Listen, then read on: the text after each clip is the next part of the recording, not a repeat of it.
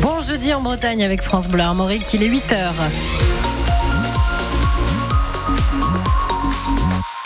Et n'oubliez pas les vêtements de pluie. Aujourd'hui, il pleut, il y a du vent aussi, beaucoup de pluie et beaucoup de vent. On fera un point météo complet avec Sébastien Decaux de Météo Bretagne après votre journal.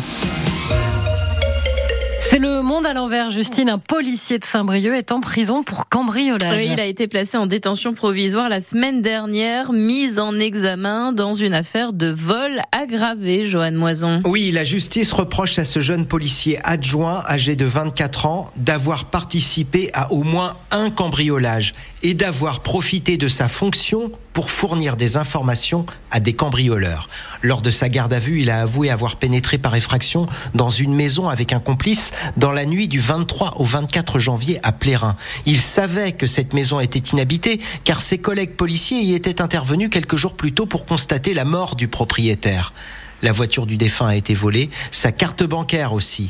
Le jeune policier, dénoncé par deux hommes également impliqués dans le cambriolage, nie avoir dérobé quoi que ce soit. Une information judiciaire est ouverte. L'inspection générale de la police nationale, l'IGPN de Rennes, est également saisie. Et vous retrouvez toutes ces infos sur francebleu.fr. Finalement, il n'ira pas. François Bayrou ne fera pas partie du gouvernement. C'est lui qui l'annonce alors que son nom circulait depuis 48 heures maintenant pour remplacer Amélie Oudéa Castera à l'éducation nationale. Le chef de file du Modem dénonce, je cite, l'absence d'accord profond sur la politique à suivre, également un gouffre entre la province et Paris. C'est désormais le nom de l'ancienne ministre de la Justice, Nicole Belloubet, qui est pressentie pour aller à l'éducation nationale.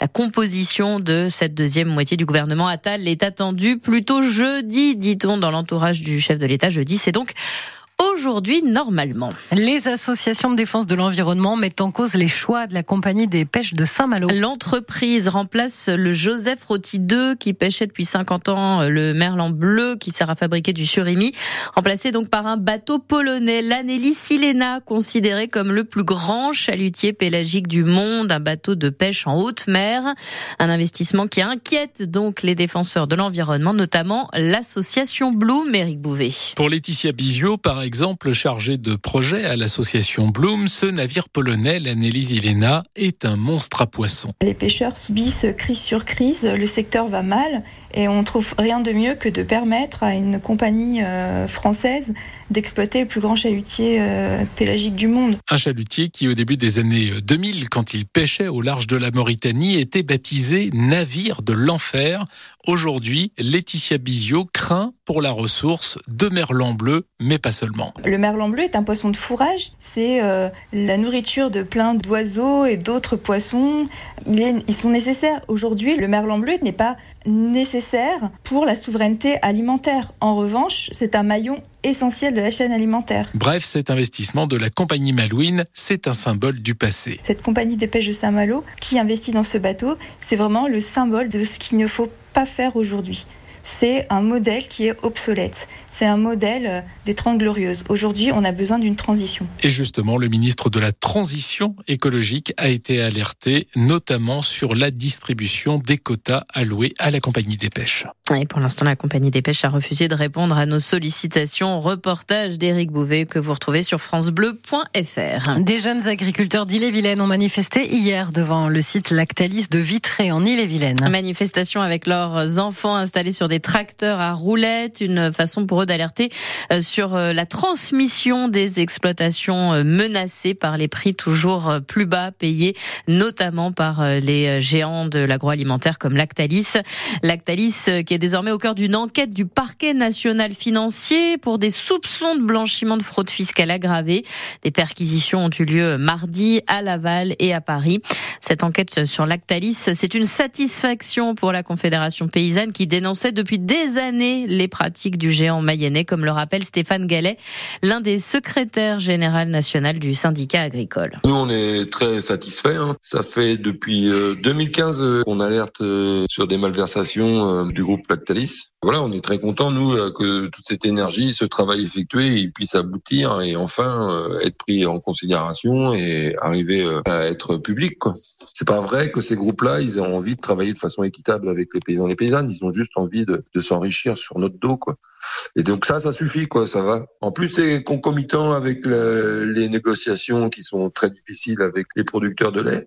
Il y a une espèce d'aliment des planètes là pour mettre en exergue que, euh, bah oui, euh, c'est un industriel, voilà, qui se comporte mal avec euh, le monde agricole. Il y a à la fois une colère qui s'exprime, ce qui est légitime, et à la fois une satisfaction euh, que enfin ça sorte et qu'on puisse démasquer les vrais responsables des problématiques de l'agriculture. Ça, c'est vraiment voilà un combat qui est plus que légitime pour un syndicat de paysans en fait.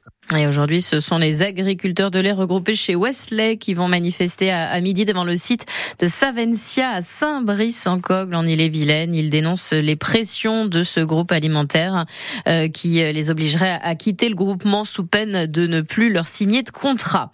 Prudence, si vous recevez prochainement un mail au sujet de vos remboursements de santé, il pourrait s'agir d'une tentative de piratage informatique. En effet, la CNIL le gendarme de la vie privée numérique indique que deux opérateurs qui travaillent pour des complémentaires de santé ont été visés par une cyberattaque, un vol de données qui concerne 33 millions de personnes, soit la moitié des Français, Agathe Mahué. Ce ne sont pas des mutuelles directement, mais deux opérateurs chargés de gérer pour elles le tiers payant qui ont subi fin janvier une attaque informatique via Médis et Almeris, les deux sociétés servant d'intermédiaires donc entre les complémentaires et les professionnels de santé. Les données volées via ces plateformes sont des états civils, des dates de naissance ou des numéros de sécurité sociale, mais pas d'informations bancaires ou de données médicales, précise la CNIL. Pas de numéro de téléphone ou de mail non plus, ce qui réduit la valeur de ces données sur le marché noir, mais qui peut quand même faciliter par la suite des tentatives de hameçonnage. La CNIL appelle donc les deux plateformes à informer rapidement les assurés touchés et ces derniers à être prudents en cas de future sollicitation pour des remboursements de frais de santé. Les infos sur ce piratage informatique, euh, sont sur francebleu.fr. Euh, la suite hier soir des huitièmes de finale de la Coupe de France de foot.